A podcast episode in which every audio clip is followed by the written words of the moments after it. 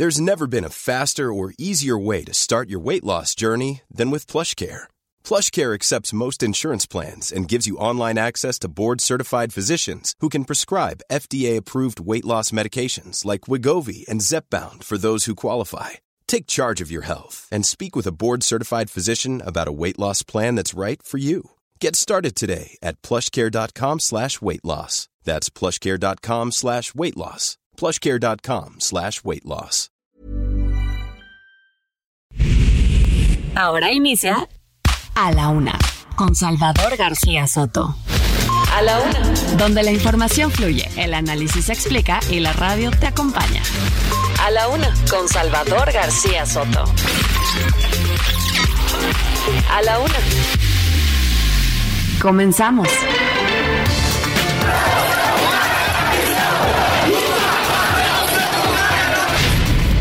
Trabajo mata grilla y creo que este gobierno ha demostrado que en las buenas y en las malas nunca dejamos de trabajar.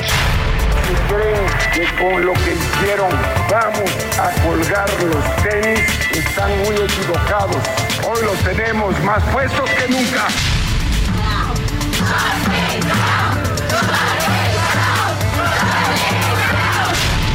Aquí se terminó eso. No espiamos a nadie. No escuchamos teléfonos de nadie. Qué bueno que no fue 50 puntos como decían. Me da gusto. Si ven en la oposición tenemos 40 puntos.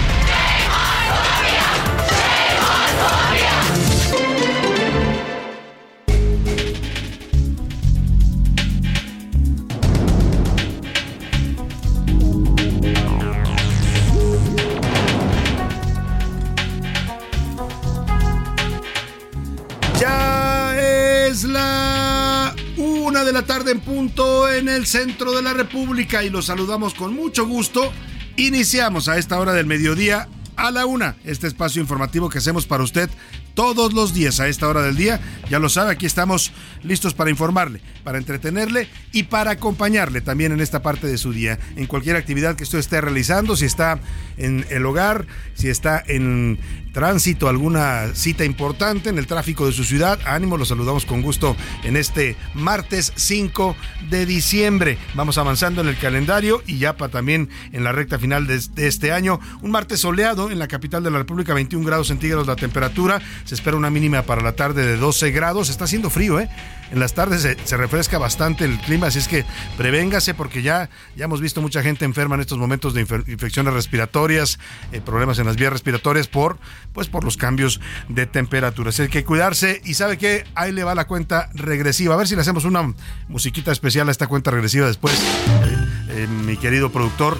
Vamos a lanzar la cuenta regresiva. 20 días, 20 días faltan para celebrar la Navidad y 27 para tra- iba a decir tragarnos, perdóneme, para comernos las uvas y decir salud y brindar por un buen año 2024 para todos nosotros. Así es que vamos a llevar la cuenta regresiva de aquí al final del año y bueno, vámonos a los temas que le vamos a presentar, pero antes antes de la información, la música de hoy es música bastante actual. Es en inglés y es en español, es música del momento, pues es la lista que saca ayer y da a conocer la revista Rolling Stone, una de las publicaciones más especializadas en el mundo de la música y más respetadas también. Bueno, publicó su lista de las 100 mejores canciones del 2023, la que ellos, las que ellos consideran son las 100 mejores canciones. Las va a escuchar usted, usted me dirá si está de acuerdo o no. Hay de todo, ¿eh? Están desde los Beatles hasta Shakira. ¿Y quién cree que encabeza esta lista en el número uno de la lista de Rolling Stone, las 100 mejores canciones del año? Pues nada más y nada menos que la doble P o el peso pluma, como le llaman a este joven cantante mexicano que bueno, pues sigue siendo una sensación a nivel internacional. Así es que le estaré presentando las mejores canciones del 2023, de acuerdo con la revista Rolling Stone. Por supuesto, una selección no nos alcanza para las 100, pero le escogimos una selección de las más que creemos más significativas. Y vámonos, vámonos directo al resumen de la información en este martes. A la una. Con Salvador García Soto. El Xochitl Team, la panista Xochitl Galvez, candidata del Frente Amplio por México a la presidencia de la República, presentó a su equipo de precampaña. En su mayoría son panistas como Santiago Krill, Josefina Vázquez Mota, entre otros, pero también, también integró a sus hijos como parte de los trabajos de campaña. Le voy a decir quiénes forman este que están llamando ellos mismos el Xochitl Team. Y hasta pronto, el senador suplente Juan Pablo Adame, 38 años de edad. Aquí conversamos en este espacio hace un par de meses con él cuando tuvo pudo cumplir su sueño de ser senador de la República por un día. Bueno, lamentablemente este martes falleció Juan Pablo Adame. Le vamos a platicar pues de esta de este personaje de la política mexicana muy joven, 38 años de edad por un cáncer de estómago. Y castigo. Oigan, la Universidad Autónoma de Occidente, el campus Guasave, Sinaloa, fueron tableados, es decir, golpeados, desnudados y humillados. Les dieron, les dan nalgadas con unas tablas, eso lo llaman el tableo dentro del mundo criminal. Dos jóvenes estudiantes de esta universidad fueron sacados. Oiga, esto es lo grave y lo delicado.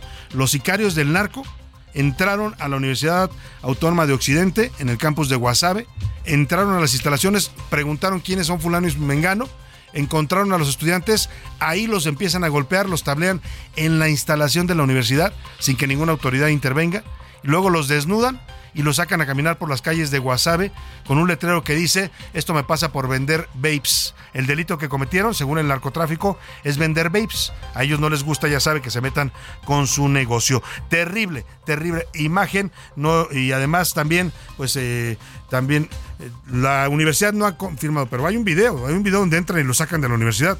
Bueno, vamos a ver si son o no estudiantes. La universidad todavía no confirma. Los que sí son estudiantes son seis jóvenes que fueron asesinados brutalmente en Guanajuato. Le voy a tener toda la información. La juventud de este país se está perdiendo en las garras del crimen organizado y las autoridades parecen que no se dan cuenta. En la segunda hora de la una le voy a contar la historia de María Fernanda Martínez, una bióloga marina que murió este fin de semana en las playas de Cihuatlán, allá en la zona de Melaque, Jalisco. Fue atacada por un tiburón. Todo era felicidad, andaban en la playa muy contenta la familia cuando de pronto la mujer comenzó a gritar, la vieron sumergirse. Lamentablemente fue atacada por un tiburón. Le voy a tener la historia. En los deportes, Canastón, el mexicano Jaime Jaquez Jr. fue nombrado novato del mes en la NBA. Además, una reta, le vamos a explicar de qué van la nueva Kings League Américas de Gerard Piqué con los streamers y exfutbolistas mexicanos. Ya se metió a empresario de fútbol también el señor Piqué, como su ex esposa Shakira factura y factura, pues él también quiere facturar. Le voy a tener todo el reporte. En el entretenimiento, Ana Arriaga nos va a contar qué famoso reggaetonero va a dejar la música para entregarse a Cristo. Se volvió cristiano, es uno de los que consideran algunos de los creadores y de los impulsores de este ritmo del reggaetón, que es lo que hoy más suena en todo el mundo, y nos va a platicar quién se volvió al cristianismo. Bueno, a ver si eso no afecta su música. Como ve, tenemos un programa variado, con mucha información, con muchos temas distintos, distintos eh, tópicos, distintos eh, asuntos para estarle informando, por supuesto para, también para comentarlo con usted y si se puede, ¿por qué no? Para debatirlo. En un momento más le planteo preguntas para que usted opine y debata con nosotros sobre los temas de la agenda pública de este país. Vámonos directo a la información que usted debe, debe conocer el día de hoy. Estas son las de cajón en A la Una.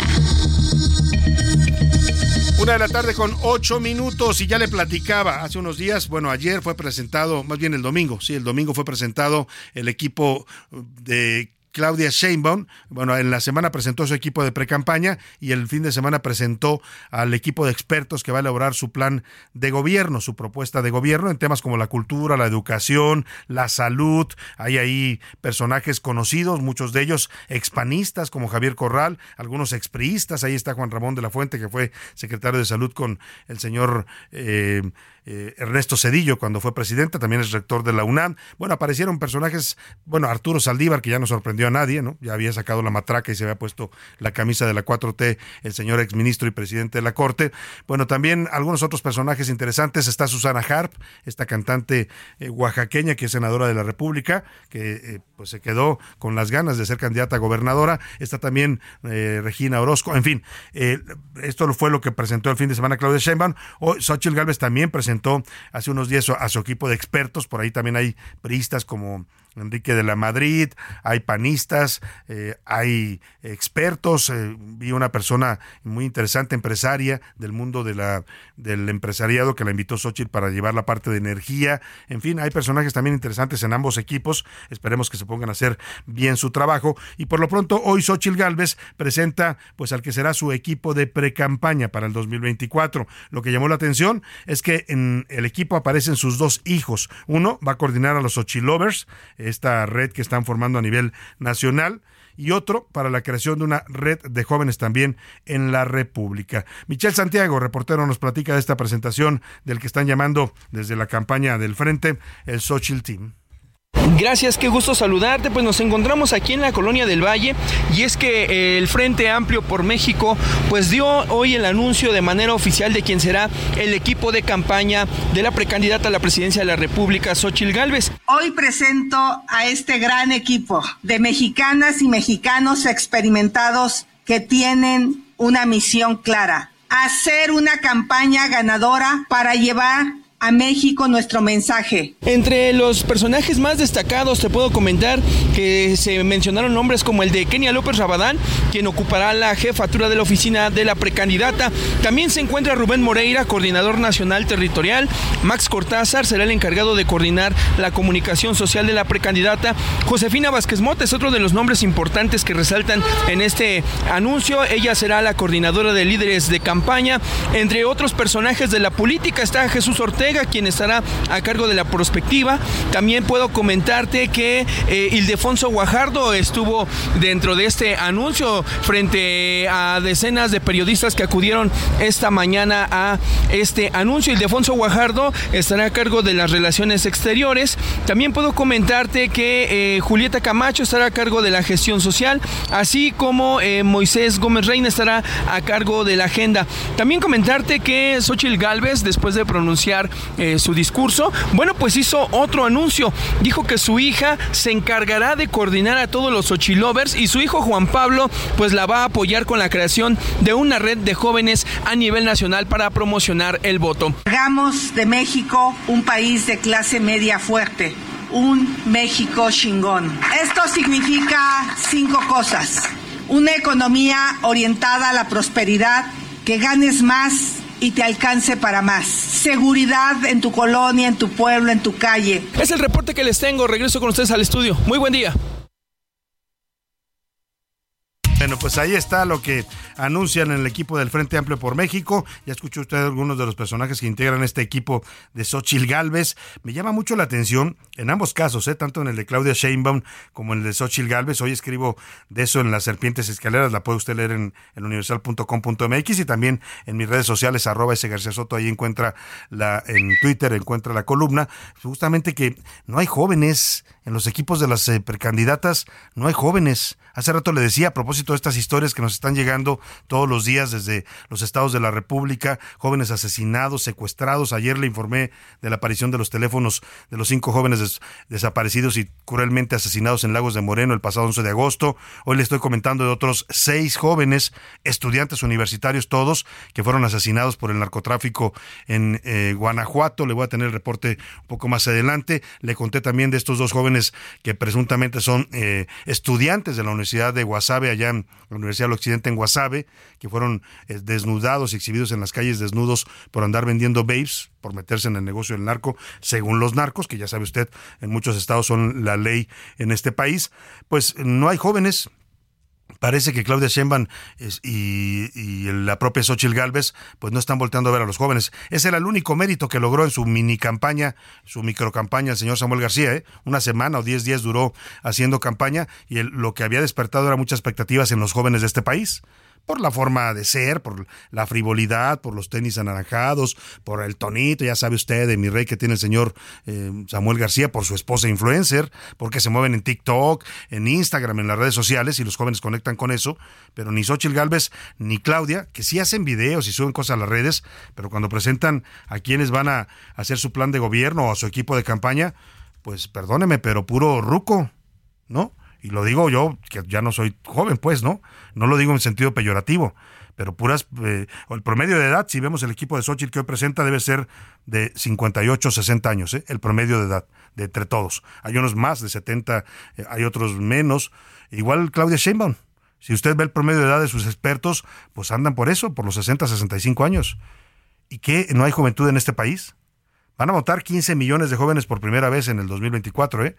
15 millones de jóvenes que por primera vez tienen su credencial de elector, tienen 18 años cumplidos y van a ejercer su derecho al voto en una elección federal y presidencial.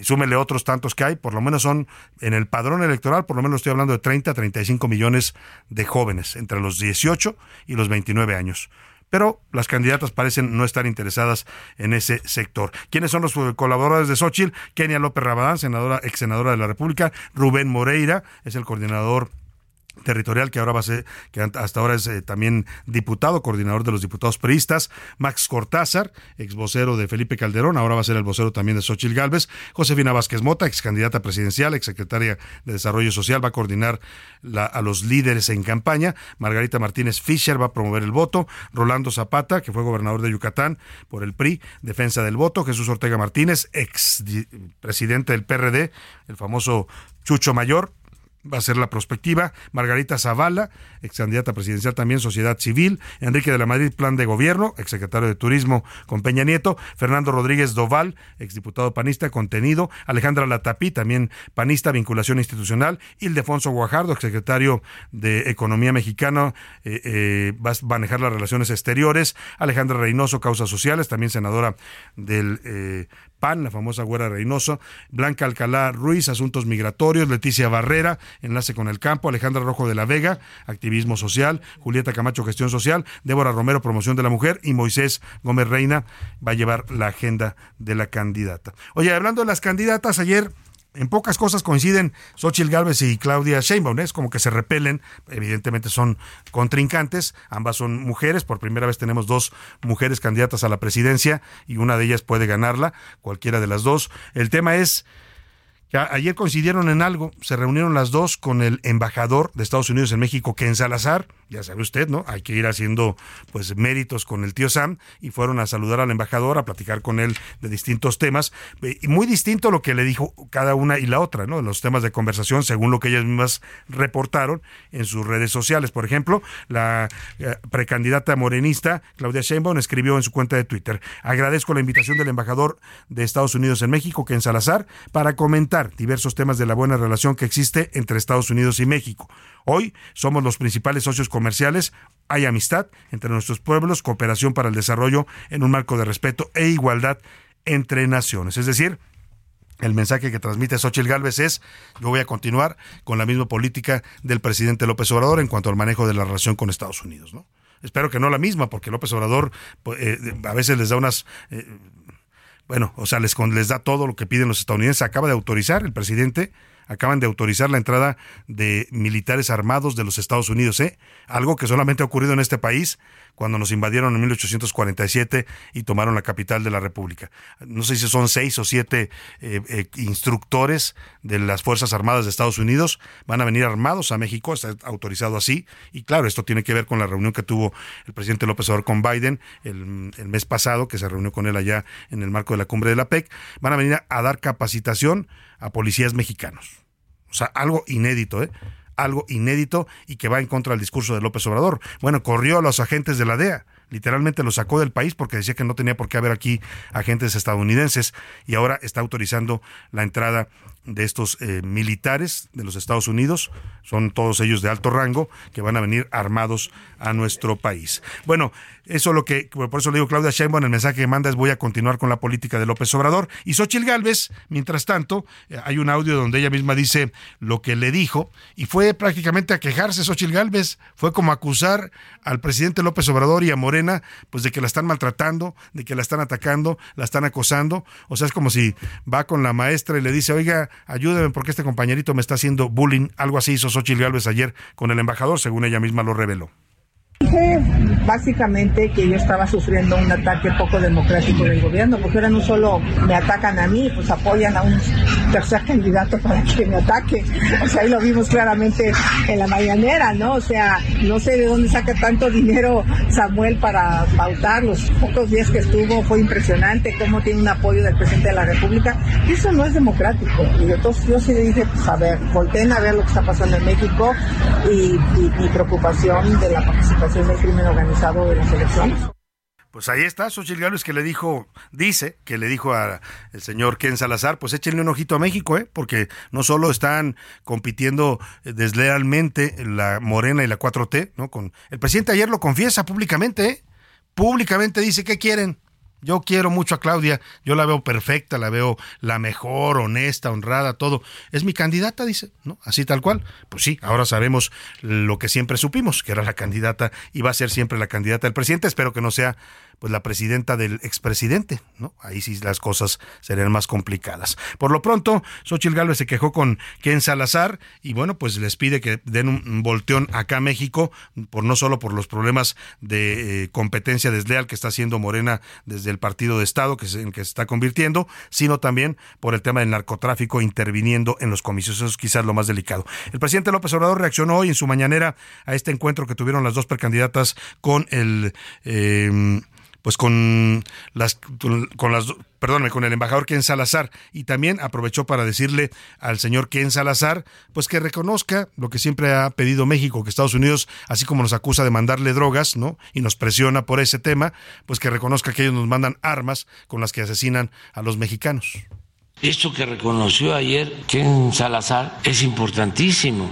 Ya, pues, eh, lo hemos dicho, lo podemos probar, que el 70%, cuando menos de las armas que se introducen a México, eh, son de origen estadounidense. Último minuto en A la Una, con Salvador García Soto.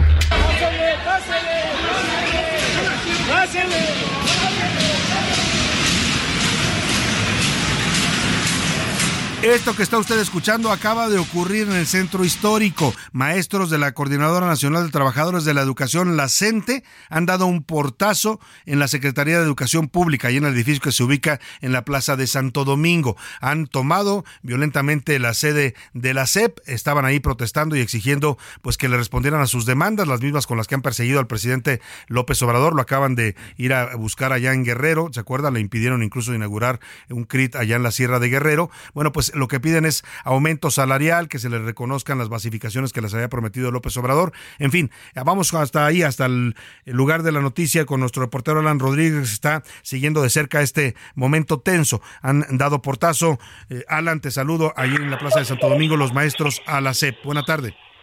Hola, ¿qué tal, Salvador? Amigos, muy buenas tardes. Pues como lo mencionas, hace unos minutos acaba de registrar un enfrentamiento entre eh, los maestros que pretendían ingresar a las instalaciones de la Secretaría de Educación Pública y personal de seguridad que se encontraba custodiando el acceso sobre la calle República de Brasil. Afortunadamente solamente se registró una persona con lesiones menores, ya fue atendido por paramédicos del Escuadrón de Rescate y Urgencias Médicas que arribaron inmediatamente a controlar esta situación y por supuesto apoyar a los compañeros policías que pues defendieron en la entrada de este grupo de maestros, aproximadamente 50 de este nutrido grupo de aproximadamente 3.500 fueron los que pretendieron ingresar, sin embargo, pues ya en estos momentos han decidido retirarse de este punto, de estas instalaciones y dirigirse hacia la calle República de Brasil, en donde continúan todavía su serie de manifestaciones. Cabe destacar, Salvador, que este grupo, este nutrido contingente de maestros partió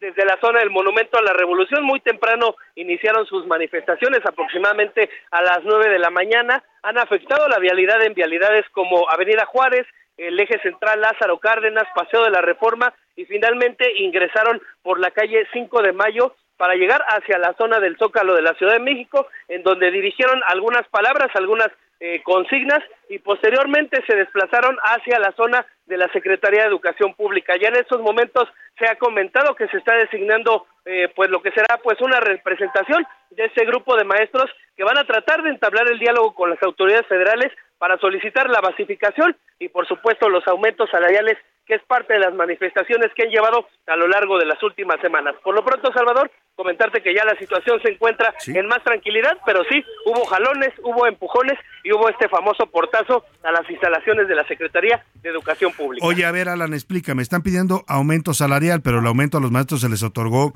en mayo pasado, hubo un aumento, pues, eh, de acuerdo a la inflación. ¿Se refieren ellos a un aumento extraordinario a propósito de este aumento al salario mínimo?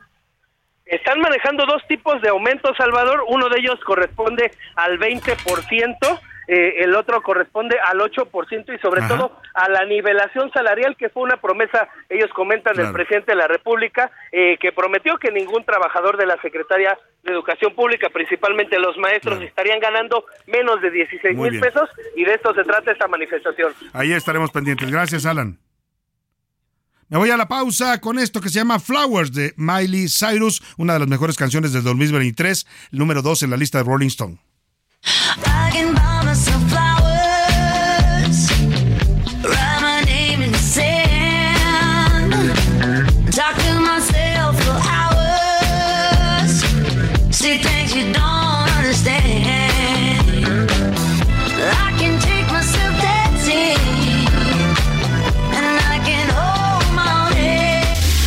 En un momento regresamos.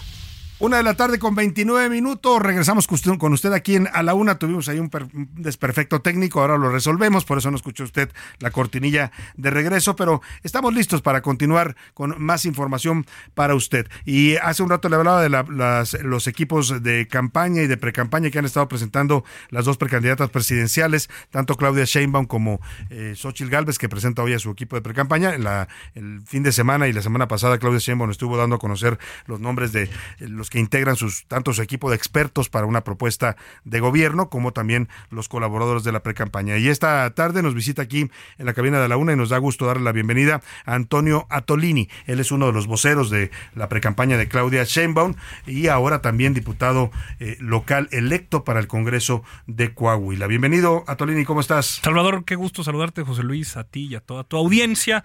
En efecto, aquí estamos de visita, pasando a ver cómo están las cosas en la ciudad contento de estar contigo y a tus órdenes. Oye, ya andas como diputado electo en Coahuila, te Ando con, ahí. sombrero medio Sí, no, pues para que veas y también con el paliacate reglamentario. ¿Ya asumiste la diputación? No, aunque ya asumió el gobernador Manolo Jiménez. Sí, el primero de diciembre. El primero de diciembre, los diputados de la, de la 63 legislatura habrán de asumir hasta el primero de enero. Entonces, pues todavía me queda un poco para seguir haciendo mis pininos en la capital. Muy bien. ¿Eh? A ver, Atolini, eh, estás eh, participando en esta precampaña de Claudia Sheinbaum. platícanos un poco. Vimos es la presentación de estos equipos, decía yo, los que van a colaborar con Xochitl, perdóname, perdóname, con Claudia Sheinbaum. y uno de los comentarios que se hicieron es la incorporación de expanistas, expriistas que aparecen en estos equipos. ¿Esto cómo se explica? Es, dice Claudia Sheinbaum que es un movimiento amplio, pero bueno, pues hay quienes no les gusta mucho ver gente de otros partidos. Correcto, a ver, digo, sí hay en lo que la doctora Claudia Sheinbaum ha denominado los diálogos de la transformación o diálogos por la transformación, varias personas con carrera política en donde se han formado en partidos distintos al de Morena. Pero hay muchos otros que no y que no solo no han sido de otro partido, no han sido de ningún partido jamás. Por ejemplo, déjame te doy un dato que es uno justo estábamos discutiendo. El doctor David Kersenovich. Hay gente que dice, no lo quiero ni decir porque no puedo ni pronunciar. Kersenovich, ¿qué va a coordinar en la parte de salud? De salud. David Kersenovich viene de ser el director del instituto. Acaba de salir, bueno, no hace poquito, pero hace relativamente poco, del Instituto Nacional de Ciencias Médicas Salvador Subirán. Del Instituto de Nutrición. Nada más y nada menos. Nada más y nada menos. Muchos piensan que es el mejor hospital de este país. Eh, el mejor hospital de este país y seguramente también del de top América de América Latina. que además forma parte del sistema de salud, donde la gente puede llegar a atenderse de manera pública y gratuita, dependiendo de un escalafón socioeconómico, hepato, eh, hepatólogo, gastroenterólogo, un tipo eminente que no tiene un solo no es militante. No, pues, hombre, no, no, no, haber sido ni representante de casilla de su casa porque le ha de verdad flojera. Bueno, se ha incorporado a un grupo amplio de hombres y mujeres que, en efecto, está personas como Javier Corral, claro, ex gobernador de Chihuahua del PAN, o Gerardo Esquivel, muy cerca del equipo de transición en 2018, pero ahora funcionario del Banco de México, o eh, Pepe Merino, que venía del trabajar en el equipo de la doctora en la Ciudad de México. Claro, hay gente de distintos orígenes, pero da cuenta de que si la doctora Claudia Sheinbaum lo que está diciendo es, queremos gobernar al país y el país es tan distinto, tan diverso, tan plural, pues solamente podría tener un equipo que fuera ese mismo reflejo. Claro. Ahora, yo te voy a preguntar algo, y me parece claro ¿eh? lo que dices, y vi las personalidades, y entiendo que ese es el mensaje a la sociedad mexicana, pero yo me, recuerdo la campaña de López Obrador que ofrecía algo muy similar, un movimiento amplio lo ofreció, muchos mexicanos compramos esa idea y dijimos, claro, pues un movimiento no solo, digamos, de la izquierda morenista o la izquierda radical o la izquierda partidista histórica, ¿no? Sino había gente de otros signos políticos pero cuando empezó el gobierno vimos cómo poco a poco los fueron alejando, los fueron desechando y hoy vemos un, gobierno que está mayoritariamente copado por los sectores más, eh, digamos, duros, por llamarlos de alguna forma, de la izquierda. Pues si por duro se refiere a militante. Bueno, sí, militantes históricos, tradicionales, pues, y que tienen posiciones un poco más radicales, porque tú sabes que el espectro pues da para todo, ¿no? Pero el tema va, la pregunta va en el sentido de, ¿este movimiento amplio que hoy nos presenta Claudia Sheinbaum como precandidata se mantendría en un gobierno? Bueno. ¿En un eventual gobierno? No lo sé. Digamos, eh, en su momento Carlos Ursúa dejó el gobierno. Sí pues por decisión propia. O Irmeréndira Sandoval, por poner dos claros perfiles, digamos, de una muy militante mujer de izquierda totalmente. y un hombre de academia que acompañó al presidente desde que en su momento era jefe de gobierno y después en más cercano a los itamitas, ¿no? Más cercano a una escuela más ortodoxa, económica. Sí, que aunque no era ni del ITAM ni de Harvard ni de Chicago, pues, digamos, era un tipo así cada quien en la libertad de su en el silencio de sus reflexiones y en la libertad individual que cada quien decidieron salirse. yo creo que hoy no podríamos ni acusar ni a Ramírez de la O, ni a Miguel Torruco, ni a Luisa María Alcalde de ser eh, necesariamente izquierda dura, militante, cerrada, sectaria, eh, fundadora radical.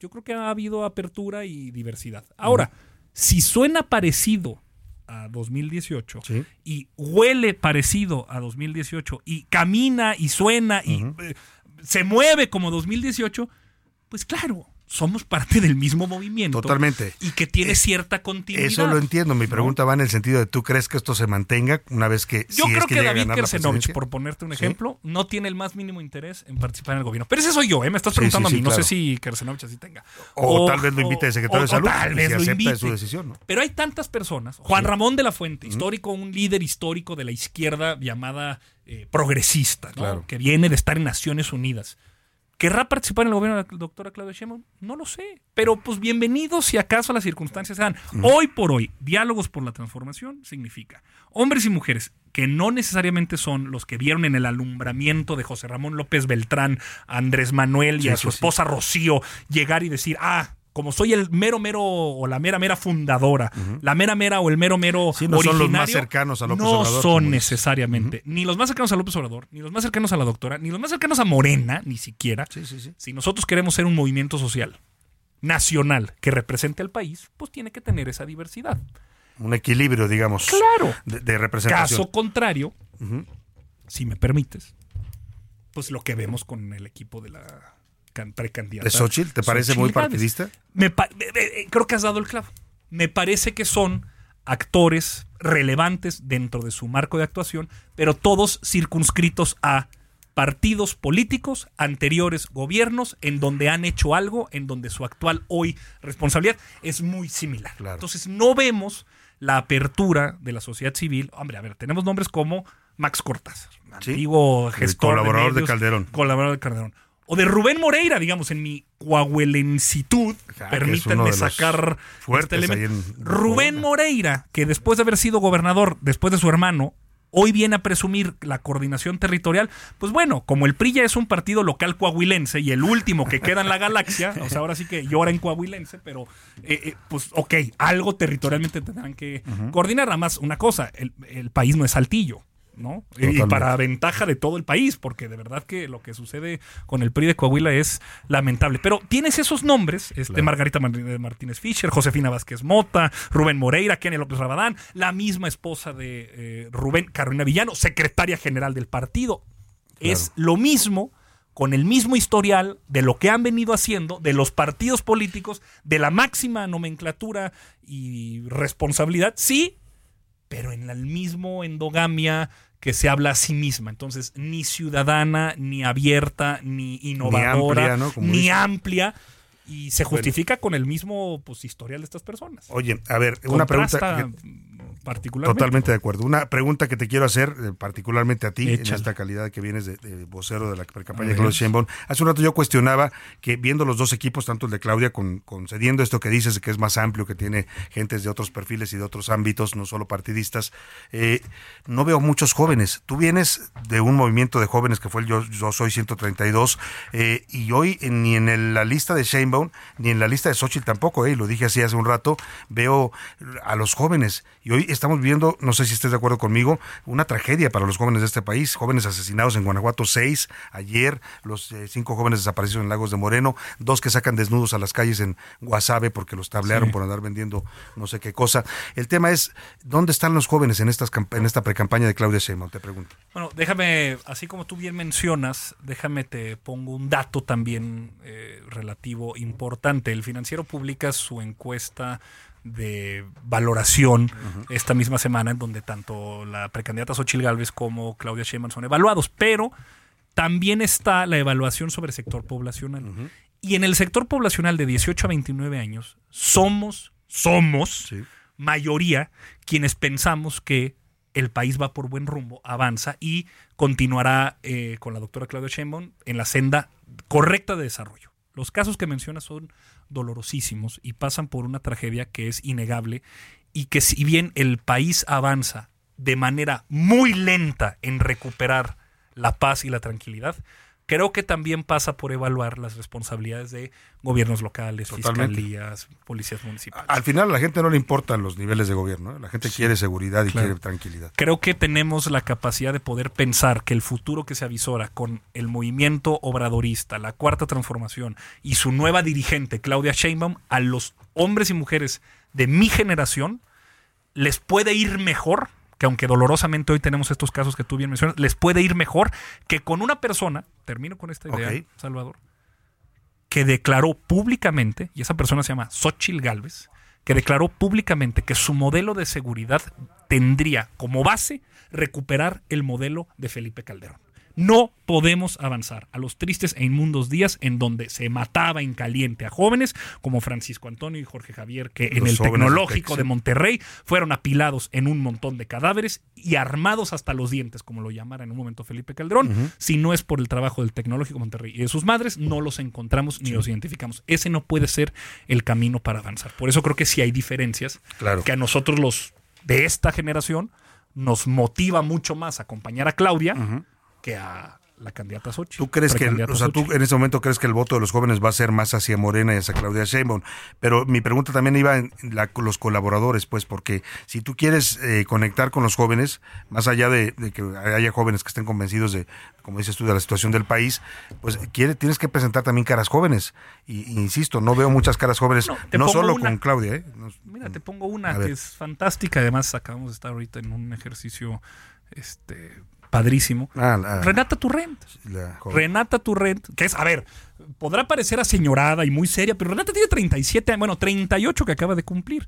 Eh, Renata es una mujer brillante, íntegra, vertical, experimentada, profesora con una maestría en los Estados Unidos, está hoy encargada del enlace con los sectores académicos y Renata Turrent es uno de los múltiples perfiles. Hay otros, porque además ser joven es una actitud, digamos. Totalmente, o sea, como, como nadie elige qué edad tiene, eso no puede ser una consideración política. pero también hay juventud por edad, 30 años que yo me siento, si me preguntas a mí, yo, yo no, no pues, tengo 30. Tengo, de carrera, ¿no? no, mi querido Tolini, ya te voy a invitar algo de tomar. No, pero lo que, lo que digo es, el tema es también el sector poblacional en esa edad, que, a ver, son casi 30 millones de votantes para el 2018. tienen que estar representados. Aunque pues, el diálogo por la transformación quizás solamente tiene a uno u otro perfil, como el de Renata, que por edad. Pero bueno, hoy tenemos a Luisa María Alcalde como secretaria de Gobernación, que tiene igual 38 años, mujer, estudiada, conocedora, eh, íntegra, vertical, que está dirigiendo la política interior de este país. Entonces, digamos, resuena entre lo que tenemos, entre lo que sumamos y entre lo que prometemos, como movimiento amplio que somos, pues algo que atrae más a los jóvenes, me parece, por supuesto estoy sesgado de origen, pero me parece que con esta información podemos dar cuenta de que en efecto los datos que el financiero hoy presenta sí somos mayoría en este bloque. Antes de preguntarte cómo va el balance que están haciendo estos días de pre-campaña, llevamos un poco más de una semana, eh, quiero preguntar tu opinión sobre todo este sainete que se armó en torno a Samuel Ruiz. Mm. Tú andas ahora ya por los rumbos de Coahuila, que está muy pegado a Nuevo León. ¿Cómo viste todo esto? Y, vaya, pues eh, quedan cosas muy duras como lecciones, dicen muchos, ¿no? Mira, déjame te lo pongo a la luz de un caso similar, guardadas sus proporciones, de lo que sucederá pronto en la Ciudad de México. Pronto en la Ciudad de México, dos alcaldes habrán de pedir licencia para participar de lleno en el proceso electoral del año que viene. Santiago Taboada en la Benito Juárez y Clara Brugada en Iztapalapa. Es común porque así se entiende la práctica republicana, porque a eso remite, que si la voluntad popular expresada en las urnas dio como resultado en la Benito Juárez a un alcalde del PAN, como en Iztapalapa a una alcaldesa de Morena, lo republicano es respetar esa voluntad popular, permitir la expansión de derechos de la persona que quiere participar en un siguiente proceso y darle la seguridad republicana, es una cortesía republicana de que su sustituto o sustituta pueda ser emanado del mismo grupo del mismo grupo político. Lo que sucedió en Nuevo León fue, a ver, nuestras diferencias programáticas con Samuel García y con Movimiento Ciudadano son claras, distintas e irreconciliables. Eso está claro. Nuestra diferencia política es patente. Pero su derecho está en poder participar en una elección, en un proceso en donde habremos de buscar que la gente, así como nosotros lo tenemos de manera muy segura, cuáles son nuestras diferencias, la gente lo sepa y pueda elegir. La chicanada que el PRI y el PAN, a expensas del chantaje, eh, el contubernio y la extorsión quisieron hacer para adueñarse de un poder de la Unión en Nuevo León a base de eh, violencia, pues me parece que es insostenible. Y habla de un precedente terrible que por eso todo nuestro miedo, nuestra eh, precaución, nuestra denuncia que a través de las instituciones judiciales uno puede utilizar para violentar la voluntad popular, por eso es que nosotros queremos esa reforma, por eso es que nosotros decimos es que la ley no es la ley, porque claro, el Congreso puede elegir un sustituto, sí, claro que la ley es la ley, su facultad, pero no es parte del consenso republicano querer violentar la voluntad popular emanada de las urnas de 2021 con alguien distinto a ese grupo. Acabas de dar una palabra clave y yo creo que eso explica también lo que pasó. ¿eh? Tú le llamas chicanada y yo creo que fue una jugada política también del PRI y del PAN, pero habla, acabas de hablar la palabra consenso. Samuel García ha sido muy poco hábil, por no decir torpe, por no decir tonto, para manejar políticamente la situación del Estado. Está peleado con, a muerte con el Congreso. Como gobernador no te puedes pelear con tu Congreso. No Como el Congreso tampoco puede Tampoco pueden pelear. ambos. Te lo platico desde la oposición. Son inmaduros, son inmaduros los dos, ¿no? Claramente. O sea, pero es un choque de poderes que al final se reflejó en esto que tú mencionas, pues. Ahora, si la diferencia irreconciliable que hay entre el gobernador y su Congreso es porque en la mesa uno, el otro o ambos presenta un intercambio de prebendas y prerrogativas, como denuncia Samuel García que así fue me parece conveniente, correcto y ético levantarse de una mesa y decir, pues no podemos, a expensas de lo que yo pueda comprar de ti y lo que tú me puedas ofrecer, pues sujetar la voluntad popular a ese tipo de intercambio. Porque, eh, hombre, no va a ser Morena en la Ciudad de México quien le niegue a Santiago Tabuada la, el no, y cuando pida licencia, eh, a quien por su propuesta, se ha nombrado el alcalde interino, como esperamos también que en Iztapalapa no sea el PAN quien niegue la propuesta de sustituto. Bueno, se la negaron a Lía Limón, ¿eh? en el Congreso local se la, negaron se la negaron a Lía Limón. Pues bueno, es parte de que no se debe hacer esas cosas. Pero bueno, en todo caso son temas de, política. Yo creo que en Nuevo León falló la política. O sea, falló la política. La política debe ser el arte de la negociación. En efecto, lo si tú no negocias, entonces no eres político. Falló la política. Bueno. Y creo que habría, creo que sí merecíamos tener a Samuel en la boleta. Bueno, sí pues merecíamos evaluar. ¿Él mismo se bajó? Pues sí. Pues sí, ni hablar. Ahora, a Tolini, rápidamente te pregunto, ¿cómo va en esta, estos días de precampaña? Eh, eh, ¿Se sienten confiados en Morena? Porque hay encuestas que dicen, hombre, Claudia ya saca el doble, ya casi ganó. ¿Se sienten así o es una campaña que va a, tomar en cuenta también al contrincante? Excelente punto el que menciona, Salvador. Es que en esta campaña, Morena, el movimiento, el obradorismo, o digamos los hombres y mujeres de buena voluntad que queremos que el país siga por la senda en la que está, no solamente nos estamos jugando la presidencia de la República, nos estamos jugando también la mayoría calificada en las cámaras. Por eso es tan importante seguir avanzando en lo que nosotros denominamos el plan C, el plan D calificada, el plan de Coahuila, el plan de eh, Claudia, ¿Cómo hacemos que, en mi caso, todos los estados participen dentro de la discusión republicana? Pues no se trata nada más de ganar, o ganar por poquito, o ganar por más o menos algo. Se trata de ganar por mucho para poder hacer que tanto Coahuila, que aunque representa 3.2% del padrón electoral, pero Colima y otros muchos estados, por mencionar los que tienen C, porque eso es lo que a mí me llama ahorita. Pero digamos, a lo que buscamos es que Claudia Sheinbaum pueda ser presidenta con un Congreso que la acompañe con una mayoría calificada, o sea, dos terceras partes. Eso es algo así como 300 diputados. ¿Van por el carro completo? No, no, no.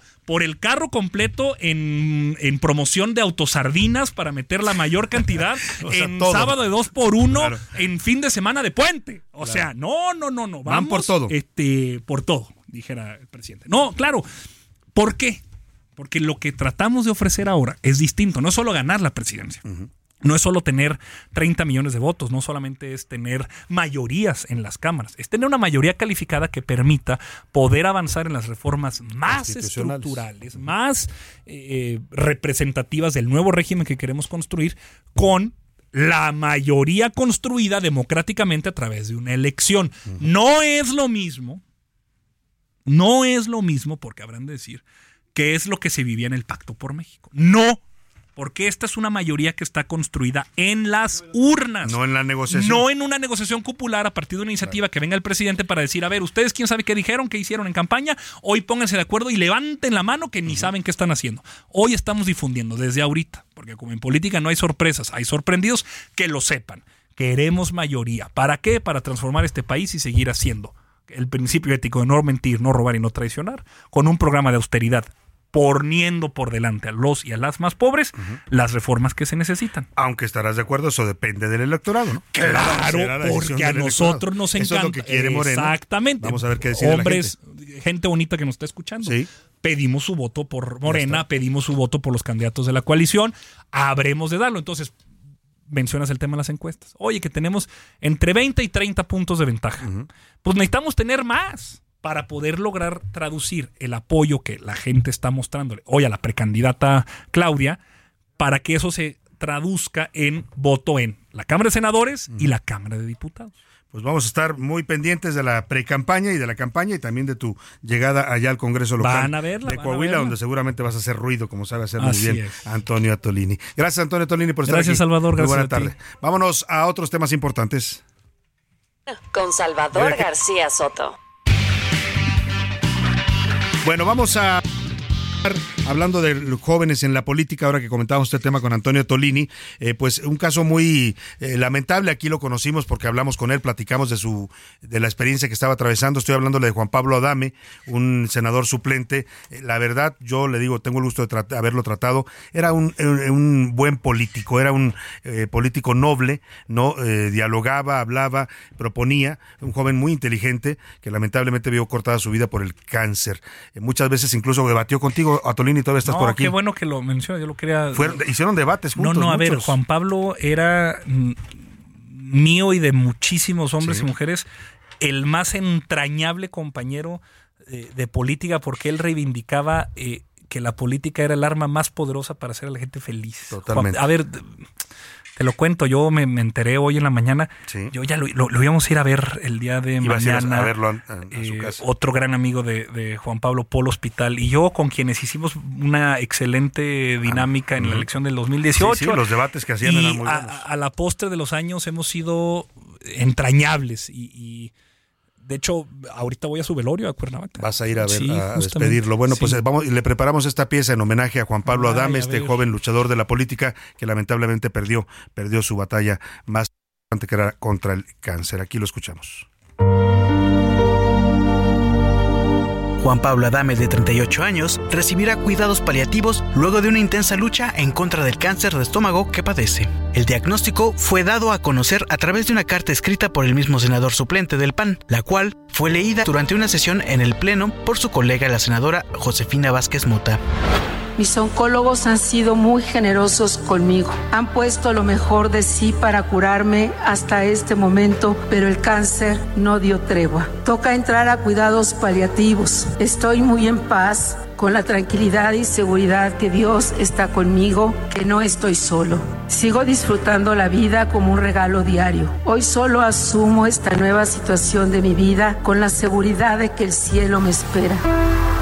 Juan Pablo Adame Alemán es hijo del exgobernador de Morelos, Marco Antonio Adame, quien ocupó el cargo de 2006 a 2012. Adame Alemán, además, fue encargado de las relaciones internacionales del Grupo Parlamentario del PAN en la Cámara de Diputados y consejero de la Comisión de Juventud y Deporte en San Lázaro. En septiembre pasado se convirtió por un día en el senador suplente de Miguel Ángel Mancera para presentar una iniciativa que otorga facilidades a familiares de personas con cáncer y un acuerdo para que se asignen más recursos a la atención de este padecimiento en el presupuesto de egresos de la Federación 2024. Ante ustedes está una iniciativa que dota a la familia de un apoyo de manera subsidiaria para que quienes padecen cáncer puedan acompañar a sus familiares y lo puedan hacer en este momento en donde uno tiene que estar tomando quimioterapias y hay alguien que tiene que pagar un traslado, tiene que pagar un hotel, tiene que renunciar a su actividad profesional para poder atender a un enfermo. Ese mismo día, en entrevista con A la Una, Juan Pablo Adame aseguró sentirse feliz tras aprobarse su iniciativa. Oye, pero además de presentarla, ya fue aprobada. Sí, es un sueño cumplido. De esta forma, el joven senador suplente, Juan Pablo Adame, envió un último mensaje al Senado al que le pidió valorar la vida con todas las cosas simples, como lo es disfrutar de un vaso de agua fría. Te invito a que encuentres en cada acción lo maravilloso que es la vida y el regalo que significa disfrutar todos los pequeños detalles. Mientras tanto, a vivir. Disfruten de un buen vaso de agua fría por mí. Con amor, Juan Pablo Adame Alba. Para la una con Salvador. Esta, esta, pieza se la Perdóneme, esta pieza se la presentamos el pasado viernes, previendo ya lo que se finalmente se el desenlace que tuvo esta historia de Juan Pablo de Descansa en paz y bueno, perdimos un valor importante para la política mexicana. Vamos a la segunda hora de a la una y vamos a regresar con más información. Le voy a platicar cómo están las heladas, las nevadas y las bajas temperaturas en la República. Sigue haciendo mucho frío, ¿eh? Hay estados donde ya el invierno prácticamente llegó. Vámonos a la pausa y volvemos con más para usted aquí en la segunda hora de a la una. No le cambies. Estás en A la Una con Salvador García Soto. Información útil y análisis puntual. En un momento regresamos. Ya inicia la segunda hora de A la Una con Salvador García Soto. A la Una. Donde la información fluye, el análisis explica y la radio te acompaña. A la Una con Salvador García Soto. A la Una Comenzamos.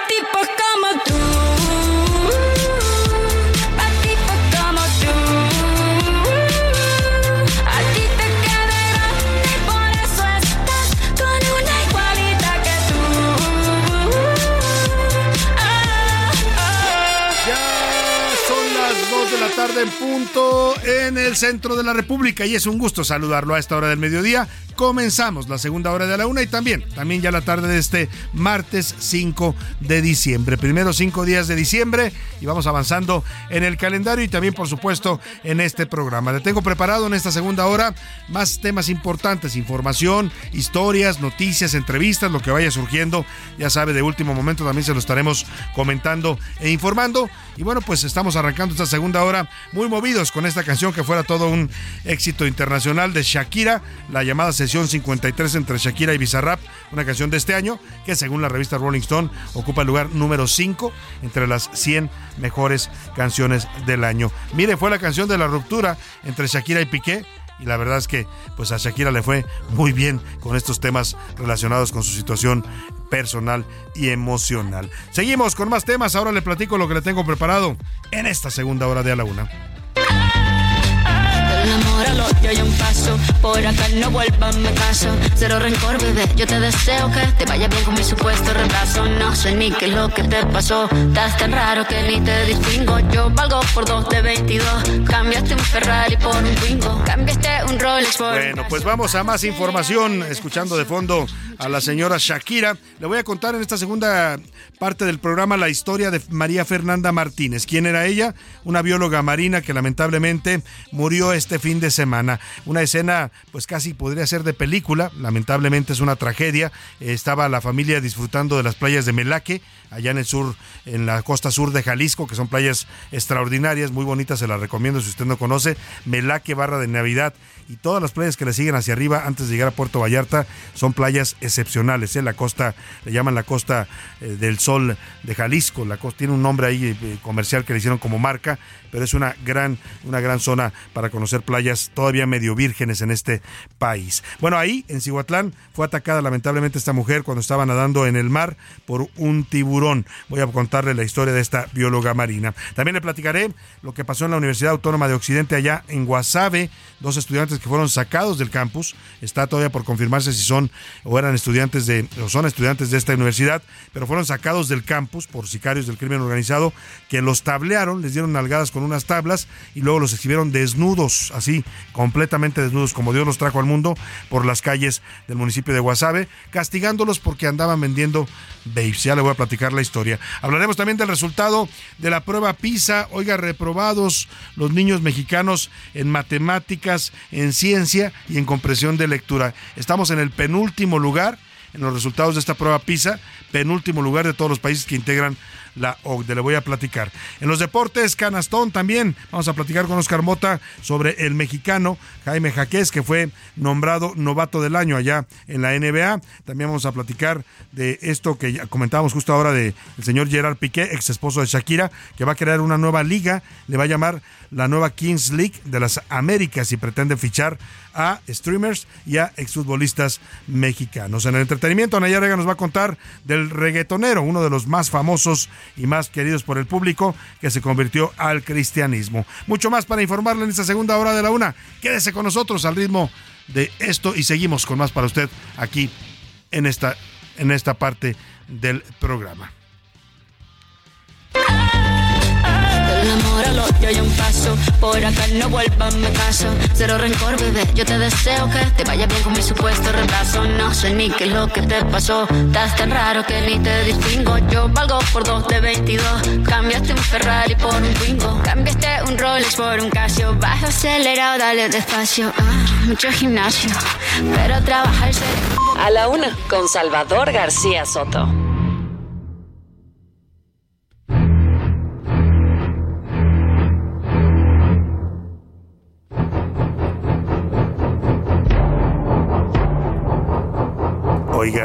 No sé usted, pero a mí esta música de solo escucharla me da pavor. Es una de las mejores músicas que se han hecho para el cine, porque usted eh, la, la, escucha y recuerda automáticamente la escena de este enorme tiburón que salía del agua y se tragaba a los bañistas. Bueno, pues algo así ocurrió, lamentablemente, pero en la realidad, aquí en las playas del sur de Jalisco, en el puerto de Melaque. José Luis Sánchez, ¿cómo estás? Bienvenido. Salvador, buenas tardes, buen martes. Pues una nota lamentable, un accidente, no hay otra forma de llamarlo. Pues no sé si ese accidente es... Eh, parte de un riesgo que corres cuando te metes a, un, a una playa, ¿no? Aquí el tema Son Salvador, animales marinos. Aquí pues. el tema, Salvador, es que la víctima es una bióloga, bióloga marina. Esa es la, esa es, es La ironía del destino, ironía ¿no? del destino. Ahora, ¿qué pasa? A ver, hablamos de la, de la joven eh, Fernanda, eh, su nombre es... eh, Fernanda Martínez. Fernanda Martínez. Ella es bióloga, era bióloga marina Oye, de 26 años, muy joven. Recién egresada, tenía cerca de tres años y medio que egresó de la universidad. Y bueno, este fin de semana, como muchos jaliscienses, acudieron a justamente esta playa de Melaque. Esta playa, Salvador, es un santuario de los tiburones toro. ¿Qué pasa en esta playa? Bueno, pues anualmente, todo diciembre, enero y febrero, los tiburones toro, estos escualos, van a reproducirse a estas playas, por lo que es conocido y se sabe que estos tiburones llegan. Hay tiburones. Y además, cuando eh, se reproducen, Salvador, lo hacen cerca de las orillas. No lo hacen en alta mar, no Claro. lo hacen a medio mar, sino en las orillas. Y bueno, ¿qué pasó? Bueno, la- esta joven acude con su hijo de cinco años Claro. a esta playa y justamente alejado de la orilla había un juego acuático. No sabemos quién lo puso, al parecer lo permitía ahí el ayuntamiento. Sí, son de estos un- que por- venden en las playas, ¿no? Sin embargo, un juego, pero es un juego como donde había trampolín o para sí, niños. sí, sí, pues. es como una especie de alberca La flotante. joven acude con su hijo y se percata cuando llegan que había tiburones ahí. La joven, naturalmente bióloga marina, trata de, ir a ayudarlo. trata de ayudarlo salva a su hijo, en efecto, lo avienta, lo alcanza a aventar al, juego, al, al juego, y entonces, pues lamentablemente, uno de los tiburones jala a la joven, en un principio le arranca una pierna y después ya la acaba sumergiendo. Oye, es una historia de verdad dolorosa por, por, ser eh, todo, por todo lo que narras. Eh, uno supondría que estas playas, porque son playas turísticas, las de Melaki y Vara de Navidad, deberían tener estas redes de protección. No sabemos si, si la red, pues a lo mejor se rompió y no la han renovado, porque hay redes que evitan que los tiburones pasen a cierto nivel de la playa. ¿no? correcto. Es, en lo tienen la mayoría de las playas turísticas de México. Pero bueno, eh, lamentable la historia. Vamos con Adriana Luna, Adriana Luna allá nuestra, una de nuestras corresponsales en el Heraldo Radio Guadalajara para que nos cuente la historia. Y por cierto, ahorita la vamos a felicitar porque se acaba de ganar un premio por su trabajo periodístico. Escuchemos. Eh, los tiburones vienen cada año a parir Vienen, dejan sus crías y se van. Marifer, una bióloga marina de 26 años de edad, ingresó a la playa de Melaque, Jalisco, junto con su hijo de 5 años para divertirse con atracciones acuáticas. Había brincolines flotantes e inflables. De pronto, fue atacada por un tiburón.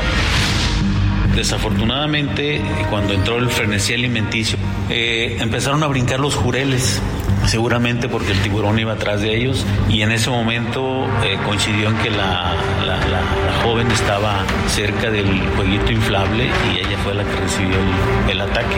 En los últimos 60 años en Jalisco jamás había sucedido algo similar. Bernabé Aguilar Palomino, biólogo y catedrático del Centro Universitario de la Costa Sur, Universidad de Guadalajara, informa que hay alrededor de 32 especies de tiburones en la región. Este tipo de ataque no es común. Aquí la voz del investigador Andrés Olmedo. Este es un caso muy fortuito, extraordinario para nuestras costas, no había registro de esto. El tiburón con una mordida le amputó una extremidad a la mujer. Los investigadores comparan la mordida para identificar la especie de escualo. Quiero recalcar que los tiburones no comen gente. Ellos tienen su dieta y pues bueno, este fue un evento desafortunado. Coincidieron varios factores biológicos y ambientales para que ocurriera esta tragedia. Cambio climático, y creo que esa es una posible causa de por qué tiburones se están acercando a nuestras costas y están atacando a la población. Estamos afectando también sus zonas de alimentación, probablemente. Las corrientes están cambiando y hay muchos factores. El pequeñito de 5 años sobrevivió, pero Marifer murió. Salvaron la vida del niño y le quitaron los hijos a la señora tiburón, playa se colocó un altar en memoria de Marifer, una cruz, flores, sandalias y veladoras. Se pueden observar también las banderas moradas desde Barra de Navidad a Melaque, que alertan de la presencia de tiburones para que los turistas no ingresen al mar. El próximo viernes se decidirá si se mantiene la prohibición o se levanta la alerta. Desde Jalisco para la UNA con Salvador García Soto, Adriana Luna, Heraldo Radio. Pues ahí está, qué historia de verdad. Descansa en paz esta joven madre mexicana de 26 años, Fernanda Martínez, que fue víctima de este ataque de tiburón allá en las playas de Melaque. Y ya le decía, hablando de Adriana Luna, nuestra, una de nuestros corresponsales allá en el Heraldo Radio de Guadalajara, una mujer que tiene una amplia trayectoria en el periodismo local, también trabajó un tiempo acá en la Ciudad de México. Quiero aprovechar para felicitarla porque pues se ganó el tercer lugar del concurso de periodismo Grunenthal 2023 por su nota México sin dolor en la categoría de reportaje escrito en el Heraldo de México. Aquí en A la Una le presentamos eh, como especial esta nota de Adriana Luna hecha en versión para radio. En un momento más se la voy a poner, pero quiero aprovechar para saludarla en la línea telefónica. ¿Cómo estás Adriana? Qué gusto, felicidades.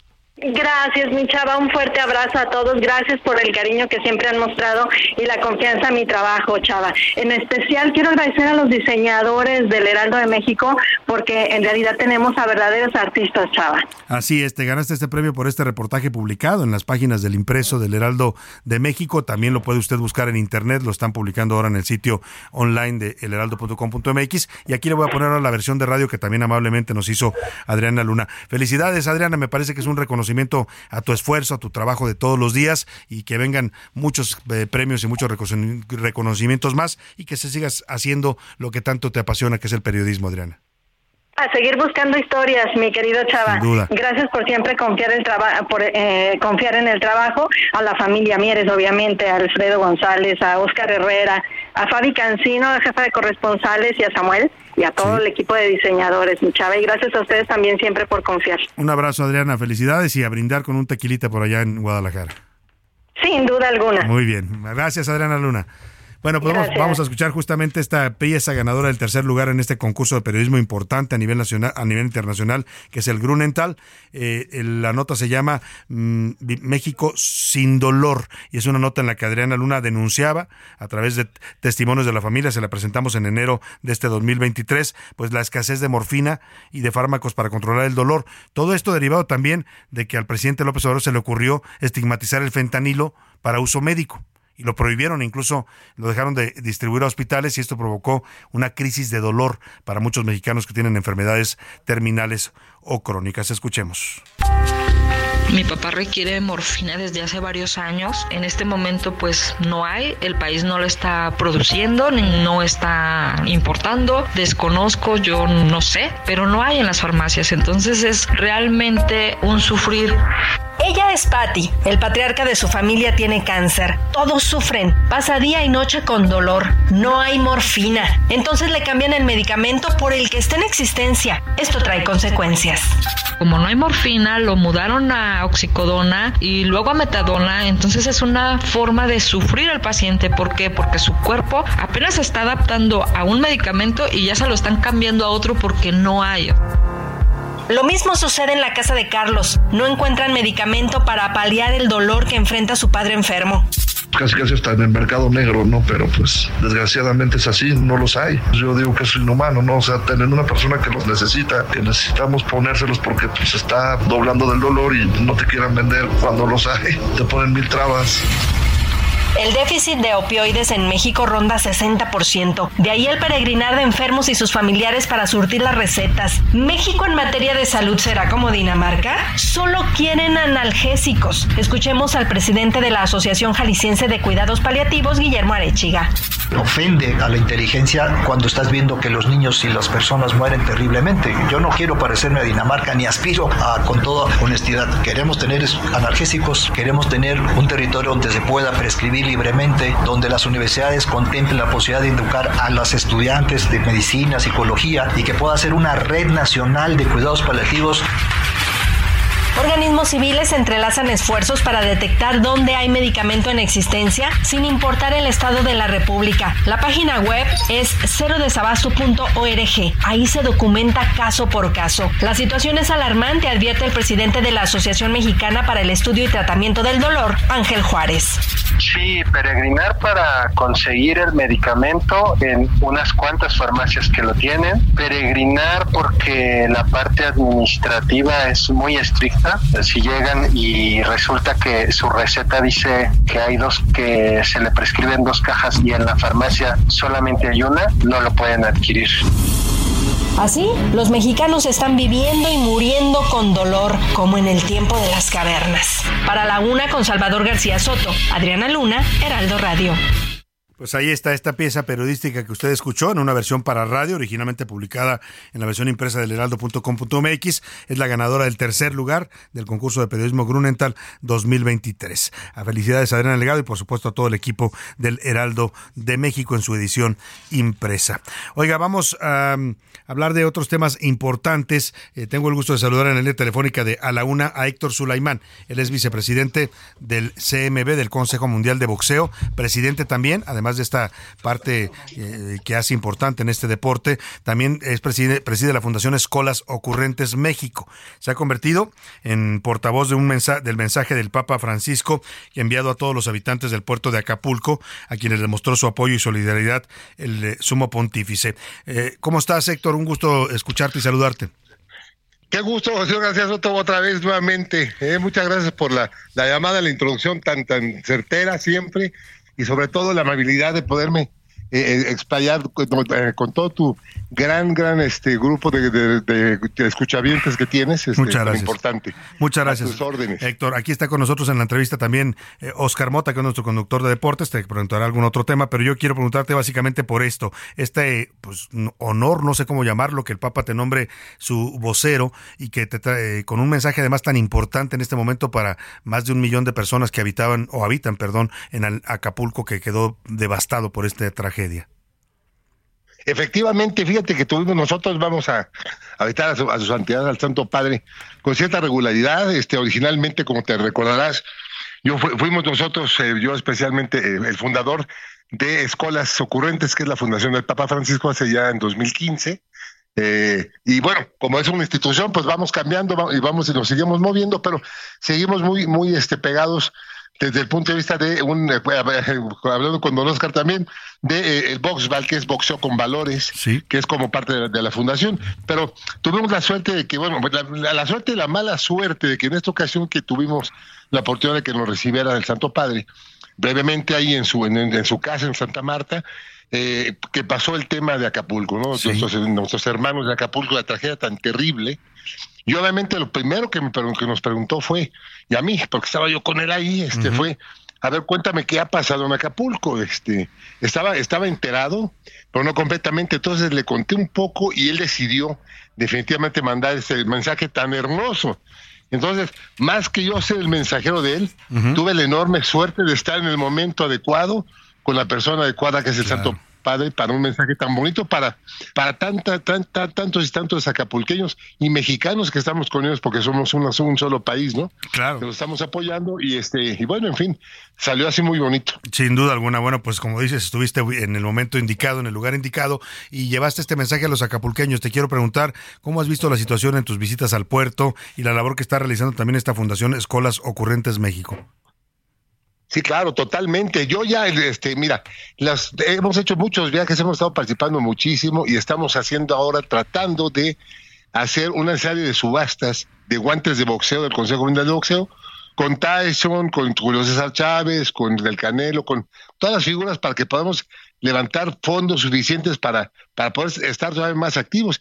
Yo veo que el puerto va avanzando poco a poco, pero como en todo, pues fue una tragedia terrible porque el huracán fue totalmente inusual la fuerza que tuvo. Entonces, este sí, la devastación es terrible, pero la gente está muy necesitada, pero yo, yo siento que vamos mejorando poco a poco. Eh, Los mexicanos, como, como tú sabes, eh, como somos todos, sí, hemos, hemos sido siempre muy participativos y sobre todo solidarios, ¿no? Nos caracteriza eso, ¿no? Que en las tragedias nos sabemos unir. Ah, Nos critican a veces porque dicen que somos muy desunidos y que a veces atacamos a otro mexicano cuando tiene éxito, pero cuando hay una tragedia de por medio, como que se da esta solidaridad, ¿no? Exactamente, yo creo que pocos, y como bien lo dices tú, pocos, pocos, en- pocos eh, pobladores de cualquier lugar, de cualquier país del mundo, son, son tan, tan solidarios como, los, como nosotros los mexicanos. Entonces, te digo, yo creo para mí fue un momento mágico, milagroso, y, y este, y el, y el mensaje, yo lo, lo hemos pasado a todas partes en Acapulco eh, y en Guerrero en general, ¿no? Este, y ha sido, sí, ha- sí ha sido una, una voz que les ha dado fe y esperanza, ¿no? Porque pues les podemos mandar comida, les podemos mandar muchas cosas, pero la devastación ha sido tan terrible que bueno, pues el- les, ha pegado muchísimo en el espíritu, ¿no? Claro. Y esto les- nos ayuda a nosotros, pero mucho más a ellos, a tener fe de que las cosas, como dice el Papa, van, van, van, con la resiliencia de los mexicanos vamos a salir adelante. ¿no? Don Héctor, ¿cómo está? Lo saluda Oscar Mota. Eh, primero felicitarlo por la labor, por el mensaje, por un año interesantísimo en el boxeo, la presentación del cinturón Julio César Chávez, pero además en un día muy especial para, para el CMB y para la familia Sulaimano. Hace 48 años, cuando don José pues toma las riendas de- de- del organismo, un día como hoy hace 48 años, y como usted mismo dice, pues bueno, a partir de ahí cómo cambia la historia. Claro que sí, don Oscar. Mire, que, que este, además, qué, qué casualidad que se dio hoy esta, esta Sí, comunicación ¿verdad? tan bonita Justo. con ustedes. Sí, y justo hace, fi- hace 48 años fue electo en Túnez, cuando apenas el Consejo tenía 27 países afiliados, en 1975. Sí.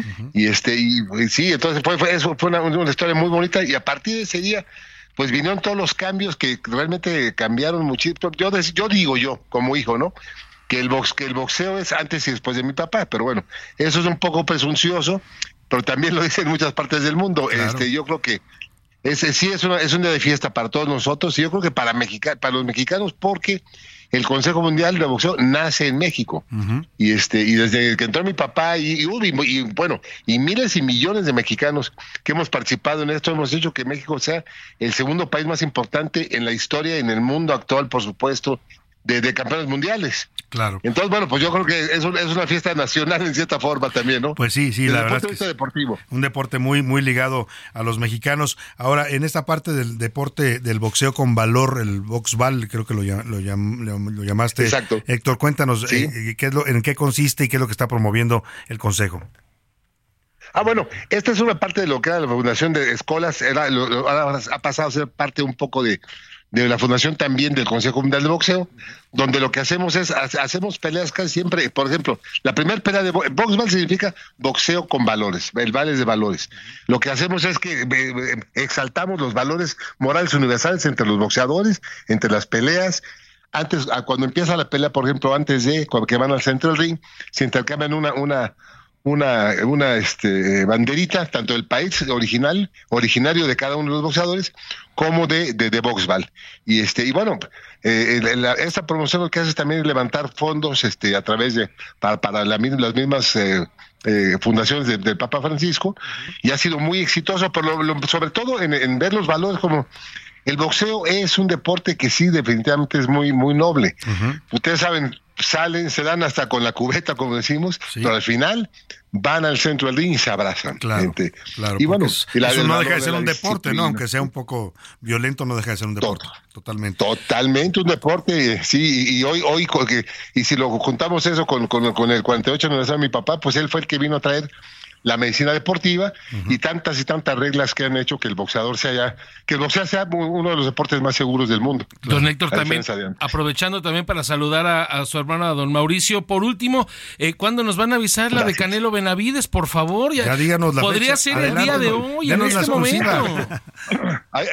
eso, ahí sí, yo creo que mi hermano Mauricio va y me mata si digo, pero él ya está, él trae eso ya ahorita en la bolsa de este, de, de desde la camiseta y creo que hoy hubo un martes de café y ya están, yo creo que ya esto está casi cocinado, pero eso sí se lo dejo para que Mauricio se los cuente cuando vuelen con él. Ya lo buscaremos a Mauricio para que nos dé la noticia. Muchas gracias Héctor Sulaimán, vicepresidente del Consejo Mundial de Boxeo, presidente de la Fundación Escolas Ocurrentes México. Gracias por esta plática. Al contrario, muchas gracias y muchas felicidades a todos ustedes siempre por el mejor programa del país. Gracias. Gracias, muy amable. Muchas gracias a Héctor Sulaimán. Pues interesante, ¿no, Oscar? Esto del boxeo con valores maravilloso lo que hace el boxeo y también maravilloso que podamos anunciarles próximamente, a lo mejor lo de Canelo con Benavides. Ya nos digo que ya es un hecho, pero lo van a anunciar pronto. Vamos a una pausa y más adelante volvemos también con la sección de los deportes de Oscar Mota y mucho más en esta segunda hora de A la Una. No le cambies. Estás en A la Una con Salvador García Soto. Información útil y análisis puntual. En un momento regresamos. Ya estamos de vuelta en A la Una con Salvador García Soto. Tu compañía diaria al mediodía. En Aguascalientes tenemos educación de primera, con la enseñanza del inglés como segundo idioma, plataformas educativas de vanguardia, conectividad de Internet gratuito en cada rincón del estado. En educación, Aguascalientes es el gigante de México.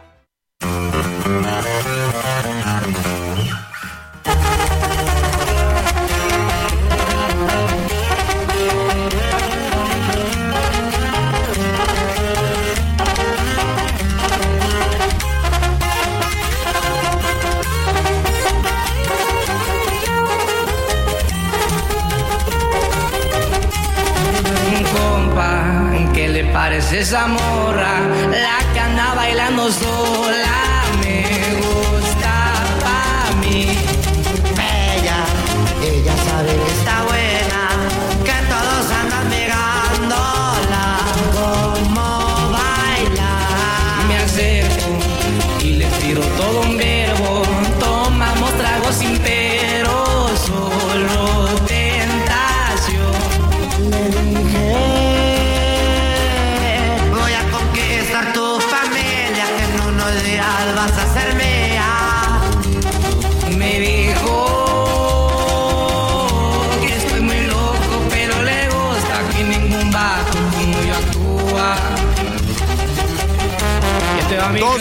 Con 32 minutos. Estamos regresando.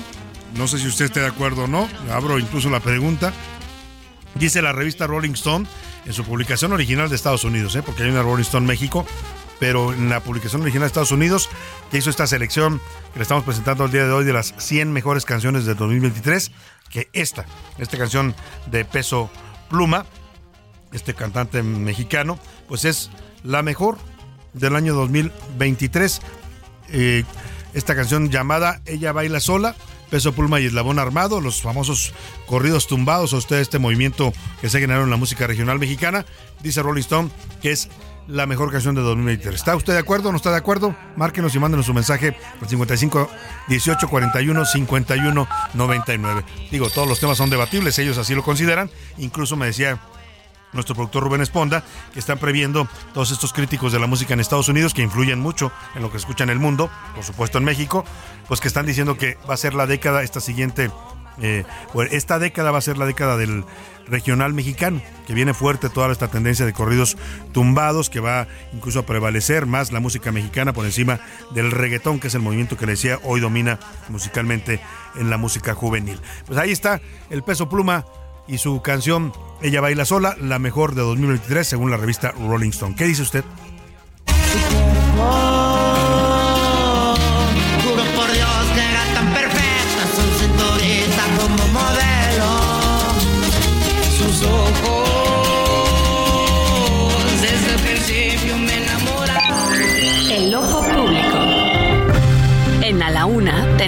Visión de los temas que te interesan en voz de personajes de la academia, la política y la sociedad. Hoy escuchamos a Maite Azuela en Romper la Confusión. El ojo público. Buenos días, Salvador. Me da gusto saludarte a ti y a nuestro auditorio como todos los martes. El día de ayer se dio a conocer en el portal de Aristegui que un testigo protegido que participó en el juicio de Pegasus ofreció información muy poderosa para el caso. Y es que todo indica que el espionaje no llegó solamente a vulnerar la privacidad de periodistas y defensores de derechos humanos. Hoy se suman a la lista los periodistas Héctor de Mauleón, compañero nuestro y amigo del Universal, Genaro Villamil, que actualmente trabaja con el gobierno de Andrés Manuel López Obrador, el periodista también compañero nuestro del Universal, Carlos Lorete Mola, y el polémico Pedro Ferriz de Con. Pero resulta que también se espió a empresarios como Carlos Slim, Germán Larrea y directivos de Televisa. ¿En qué país hemos vivido que hasta los más poderosos económicamente hablando son espiados como si se tratara de opositores? ¿A qué se referirá cuando se dice directivos de Televisa? Emilio Escárraga, a Bernardo Gómez, a José Bastón, a Alfonso de Angoitia.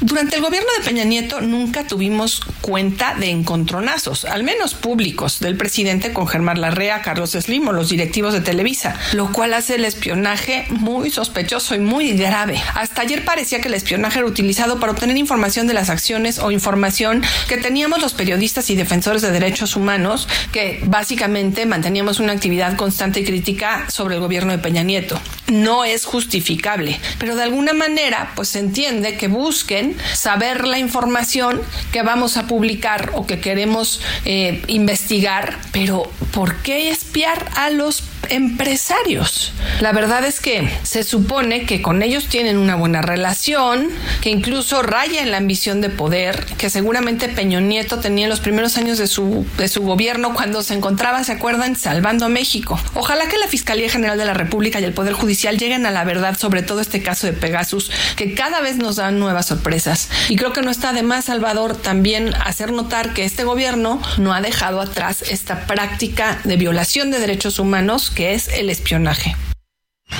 A la una, con Salvador García Soto. Dos de la tarde con 36 minutos. Escuchábamos atentamente a nuestra colaboradora Maite Azuela y su romper la confusión sobre este espionaje que ayer se denuncia. Oiga, delicada la nota. Ahorita le voy a pedir a José Luis que nos dé un briefing, un resumen de esta información que ayer se publica, según el sitio de Aristegui Online, el eh, virus o este software Pegasus que utilizó el gobierno de Enrique Peña Nieto para espiar a periodistas, también habría espiado a empresarios a Slim lo espiaban, dicen que escuchaban sus teléfonos y sus conversaciones a través de este sistema de espionaje. Más adelante le presento la información. Por lo pronto, Vámonos a esto que está ocurriendo en este momento. Se está reportando allá en las playas de Quintana Roo. Elementos de la Secretaría de Marina Armada de México lograron rescatar a siete cubanos, siete balseros cubanos, cinco hombres y dos mujeres. Además venía un perro también. Se llevaron al perro, ¿por qué no? Si y ellos iban a ir a Miami, pues ¿por qué no llevarse al perro también a que tuviera mejor vida? Fernanda Duque, te saludo allá en Quintana Roo. Platícanos de este rescate que logra la Marina de México estos migrantes cubanos. Buena tarde.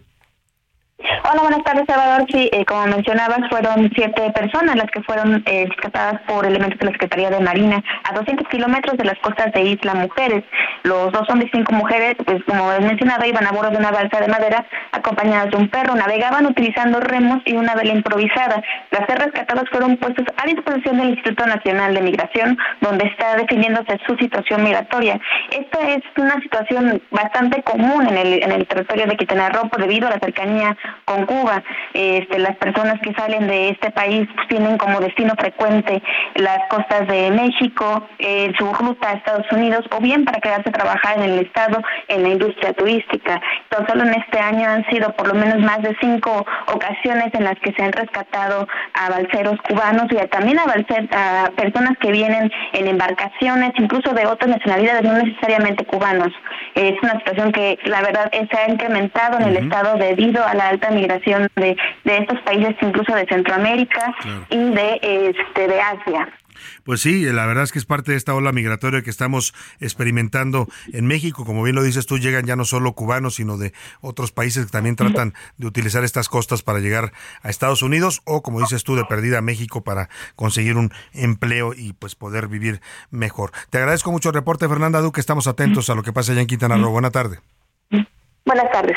Ahí está nuestra corresponsal en Quintana Roo y pues sí, ahí está el caso de estos balseros. Me quedé pensando que ese es el sistema político que tanto admira y ensalza el presidente López Obrador, ¿eh? a este sistema que encabeza el dictador eh, eh, cubano Miguel eh, Díaz Canel, eh, pues es el que el presidente le ha dedicado no solo grandes cortesías como invitarlo a México el Día de la Independencia Mexicana, sino le ha mandado miles de millones de pesos en ayuda, ¿eh? así como se lo digo, o a través de alimentos que le mandan a través de petróleo, mandamos buques cargados con petróleo mexicano para ayudar a Cuba, por supuesto. Es un apoyo a Cuba, sí, puede ser verse incluso como un asunto humanitario.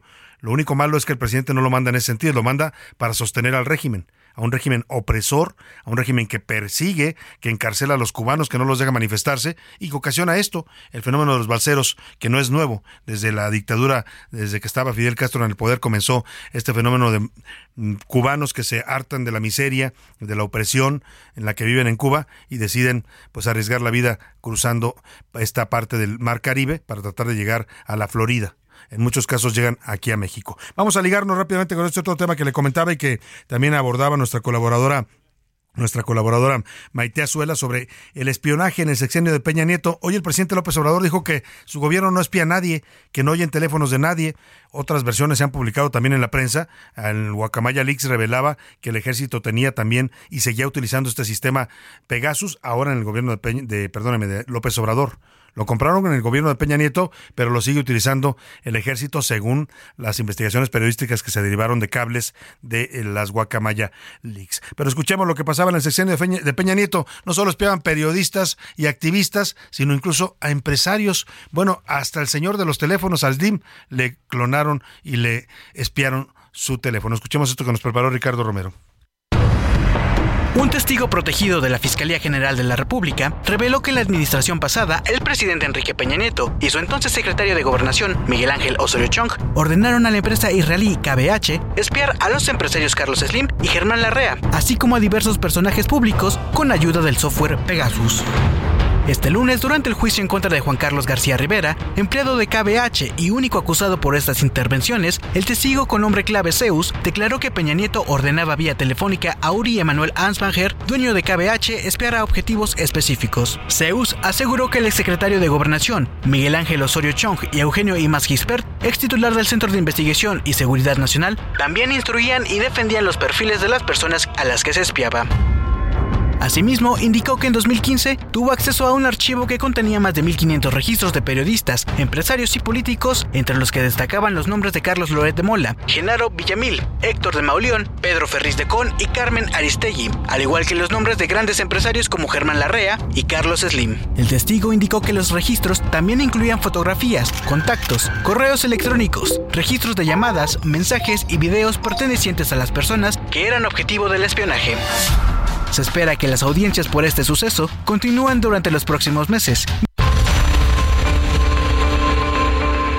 Pues ahí está este tema eh, delicado, pues, por lo que respecta a un delito y a una violación de derechos humanos, que es espiar conversaciones privadas, ¿no? Es que le espien a usted sus conversaciones, que le hurguen en su intimidad, en su privacidad. Es un delito tipificado en México eh, por una invasión a la privacidad. Bueno, pues vamos a estar pendientes de las reacciones que haya de esto. Ya le decía el presidente López Obrador hoy, aprovechó esta coyuntura para decir que su gobierno no espía a nadie, que no escucha a nadie, que no espían a nadie a cada quien si le quiere creer. Por lo pronto, vámonos a otro tema que tiene que ver con los jóvenes, esta tragedia de la que hablábamos hoy para la juventud mexicana. Hombres encapuchados, eh, sicarios pues del narcotráfico, entraron a los terrenos de la Universidad Autónoma de Occidente en su campus de Guasave, Sinaloa, sacaron a dos jóvenes, los tablearon, les dieron nalgadas con tablas y los exhibieron desnudos por el pueblo con un letrero que decía, esto me pasa por meterme en asuntos, o no sé cómo decía exactamente, pero era por haber vendido vapes, vendían vapeadores estos jóvenes y al narco eso le molestó. Manuel Aceves, te saludo ya en Culiacán, cuéntanos esta historia que está ocurriendo en tu estado.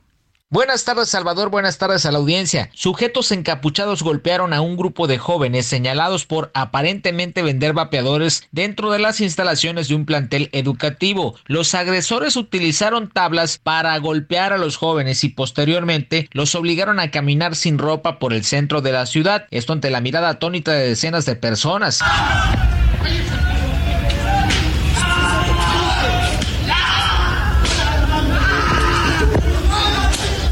Estos hechos ocurrieron durante la tarde del pasado lunes 4 de diciembre y fueron difundidos en redes sociales. En las imágenes que circulan en diferentes plataformas digitales se ve a las dos víctimas caminando sin ropa mientras cargan dos cartulinas, las cuales tenían mensajes amenazantes. En estas se lee por chapulines.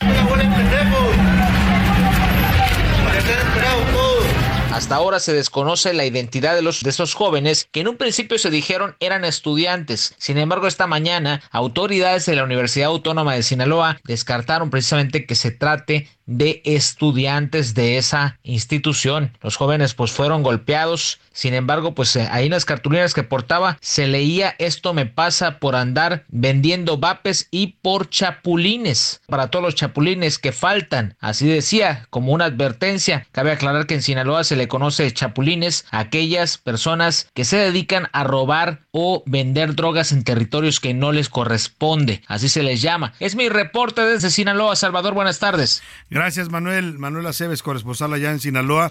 Pues mire esto que decía Manuel, territorios que no les corresponden, es que el territorio mexicano tiene dueños. ¿Y sabe usted quiénes son los dueños?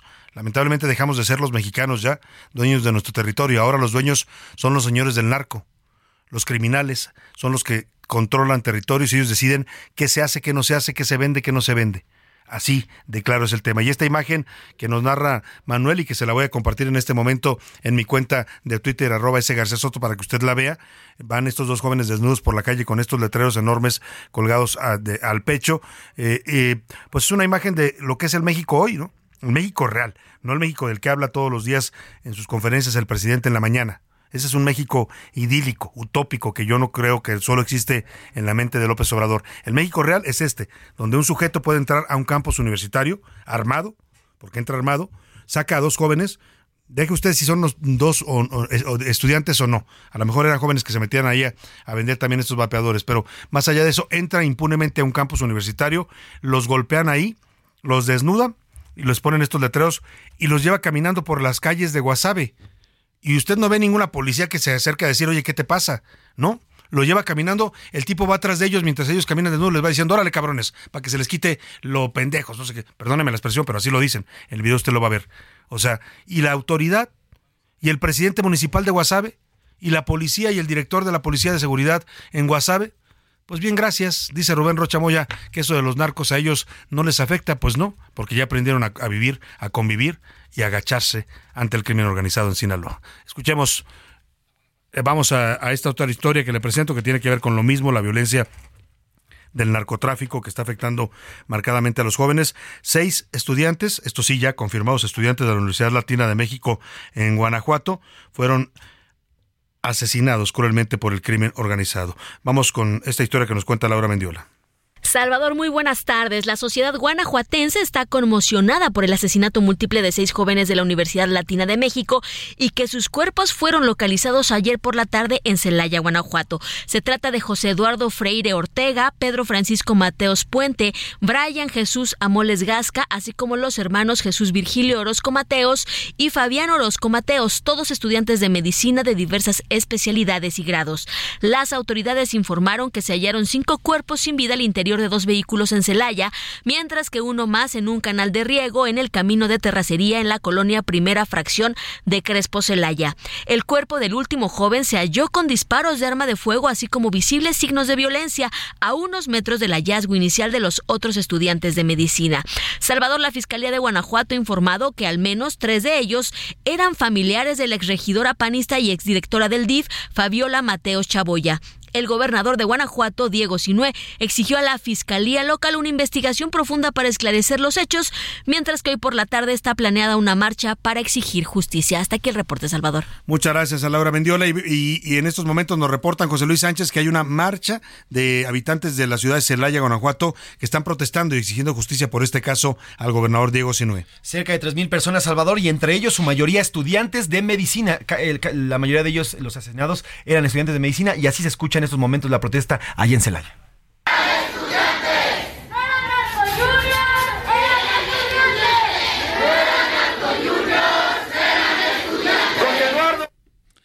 Bueno, pues ahí está lo que está pasando en Celaya y lamentablemente también en el resto de la República. Los jóvenes están asediados, asesinados brutalmente, cegadas sus vidas por el crimen organizado.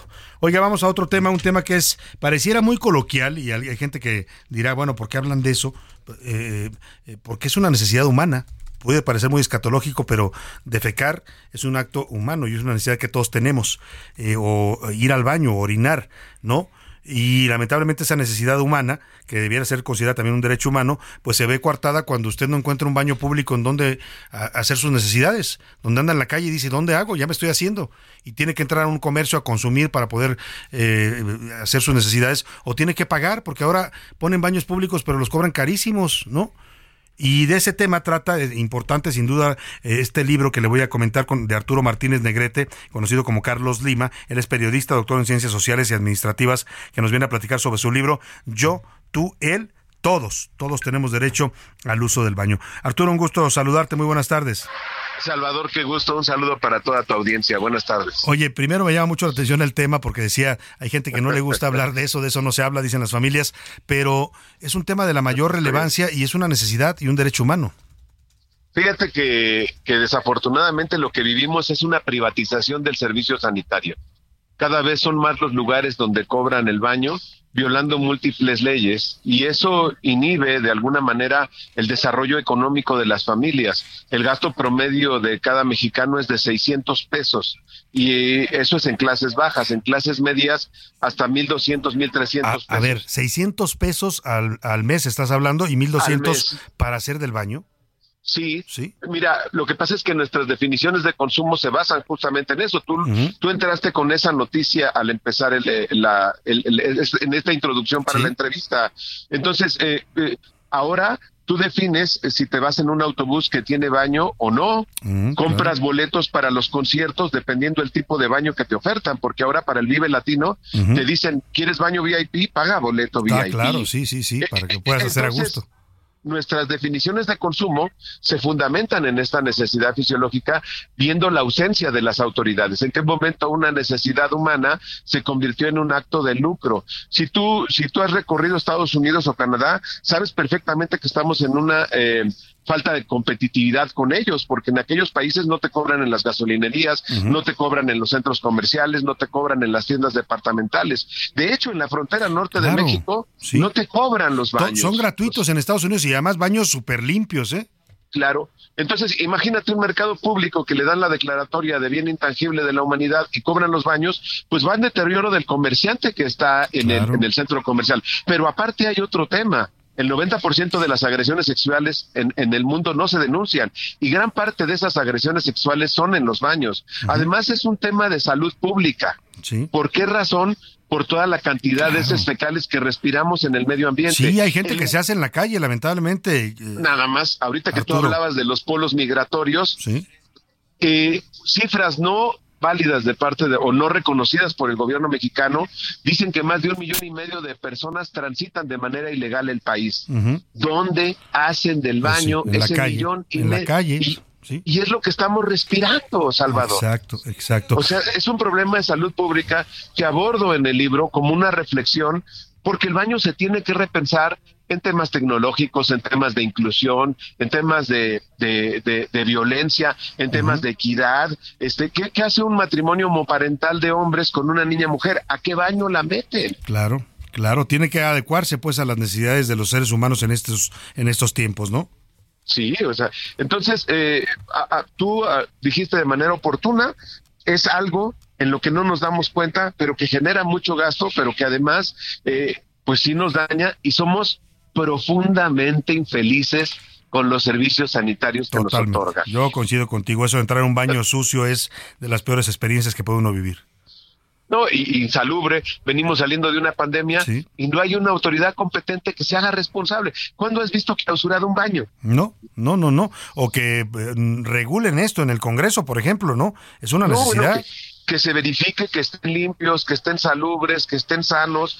Las escuelas, el 42.17% No, de las escuelas no tienen agua. drenaje. No, pues, o sea, imagínate la suciedad y la- la- lo insalubre de, de esto que nos están narrando. La verdad, yo te felicito, Arturo, porque cuando llegó tu libro me, me sorprendió un poco el tema, pero conforme empecé a leerlo, usted encuentra que tiene una gran, es muy ágil de para leerse, pero además tiene historia, eh, temas legales, jurídicos, anecdóticos y de observación social para pues este tema importante que es el derecho al baño. Felicidades y yo espero que tu libro pues mueva todo este tema para que incluso en el Congreso se legisle este tema y nos den baños dignos y gratuitos a los mexicanos.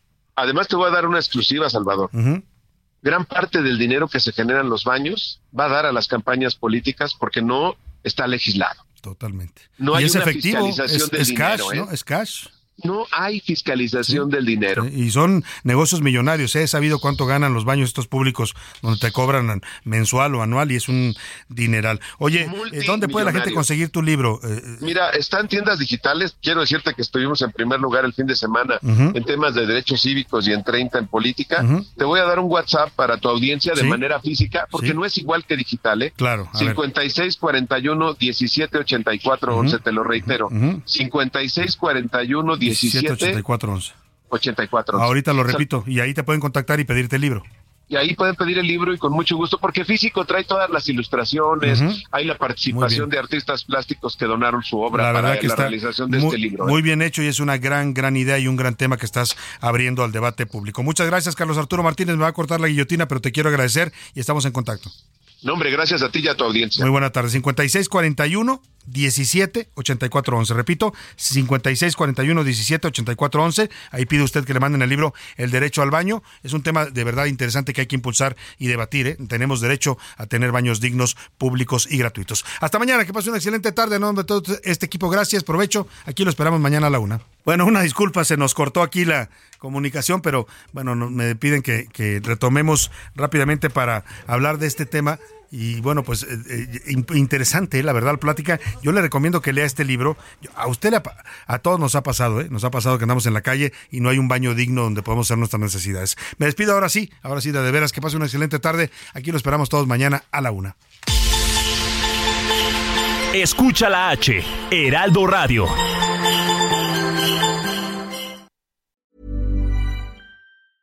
Hey, it's Paige DeSorbo from Giggly Squad. High quality fashion without the price tag. Say hello to Quince. I'm snagging high-end essentials like cozy cashmere sweaters, sleek leather jackets, fine jewelry, and so much more. With Quince being 50 to 80% less than similar brands.